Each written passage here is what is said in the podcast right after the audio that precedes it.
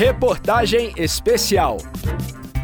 Mais de 1 milhão e 700 mil pessoas foram nomeadas pelo Tribunal Superior Eleitoral para trabalhar na eleição deste ano no posto de mesário. Desse total, cerca de 830 mil se inscreveram de forma voluntária. O número quase dobrou em quatro anos. A quantidade é 93% maior do que na eleição de 2018. Mas quais são os direitos dessas pessoas no que diz respeito a eventuais faltas ao trabalho por conta do processo eleitoral?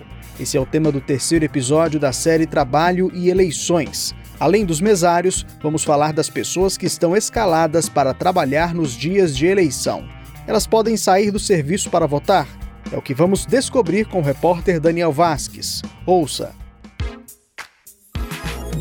Neste ano teremos eleições gerais, ou seja, iremos escolher as pessoas que vão ocupar os cargos na esfera estadual, distrital e federal. Iremos explicar quem são os deputados federais, estaduais ou distritais, senadores, governador e o presidente da República, exatamente nessa ordem. E como sempre, não deixa de seguir a gente para não perder esse conteúdo e também combater a desinformação.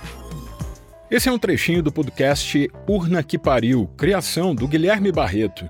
A ideia de dar dicas sobre a votação na internet surgiu quando o jovem tinha 18 anos, logo depois que ele participou pela primeira vez como mesário nas eleições de 2020. Por que eu me inscrevi é uma pergunta um pouco difícil. Basicamente, eu me perguntei por que não servir.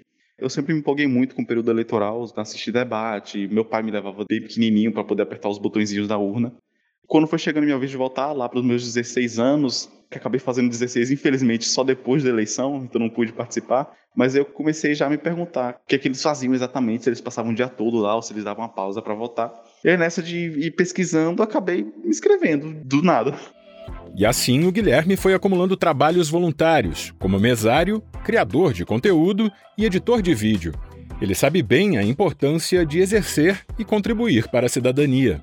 Eu vou porque eu de fato gostei muito de trabalhar lá, tanto que na última eleição, a primeira que eu participei, eu não trabalhava e hoje eu trabalho como autônomo. Gostei muito e não pretendo deixar de me inscrever tão cedo. Mas os mesários que atuam nas eleições têm direitos garantidos no que diz respeito às faltas ao trabalho. A Lei 9504 de 1997 estabelece normas sobre o assunto. O artigo 98 prevê que os eleitores nomeados para compor as mesas ou juntas eleitorais ou requisitados para ajudar no dia da eleição serão dispensados do serviço mediante declaração expedida pela Justiça Eleitoral, sem prejuízo do salário, vencimento ou qualquer outra vantagem, pelo dobro dos dias de convocação.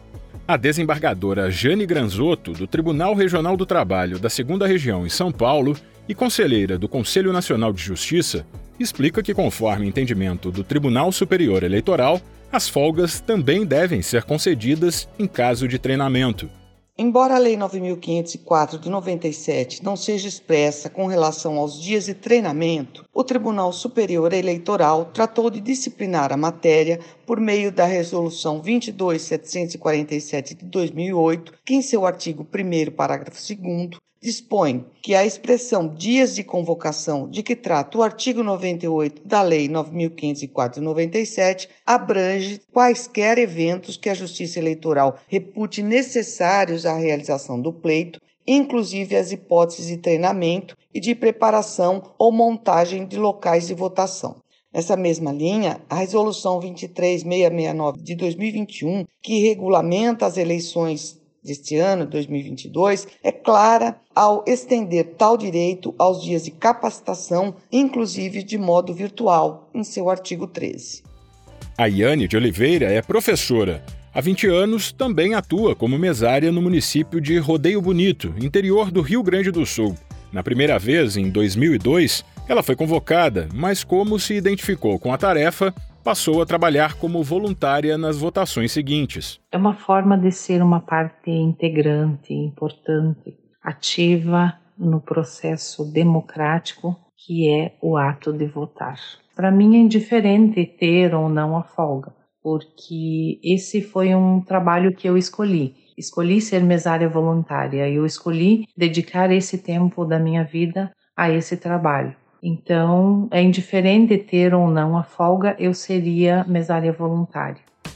O Código Eleitoral e a Consolidação das Leis do Trabalho prevêem ainda que o empregado poderá deixar de comparecer ao serviço sem prejuízo do salário e por até dois dias para se alistar eleitor ou requerer transferência. O empregador, no entanto, deve ser comunicado com 48 horas de antecedência, conforme explica a desembargadora Jane Granzotto. Os normativos que disciplinam as regras eleitorais não fazem qualquer limitação, de modo que todos os dias necessários para prestar serviços à Justiça Eleitoral deverão ser considerados para concessão das folgas legais. Todo brasileiro alfabetizado com idade entre 18 e 69 anos é obrigado a votar. Assim, no dia da eleição, o empregado precisa comparecer ao local de votação, estando ou não de folga no trabalho. O Código Eleitoral, no entanto, não estabelece regras específicas para que o trabalhador possa se ausentar do serviço. A desembargadora Jane Granzotto lembra, porém, que o artigo 297 prevê que quem impedir ou embaraçar o exercício do sufrágio pode ser punido com detenção de até seis meses e pagamento de 60 a 100 dias de multa. Assim, o empregador deverá proporcionar ao empregado convocado para trabalhar no dia das eleições tempo necessário para ir e voltar até o local da votação, garantindo assim o pleno exercício do direito de voto. É recomendado que as empresas que funcionam no dia da eleição organizem escalas para que todos que estejam em serviço possam votar.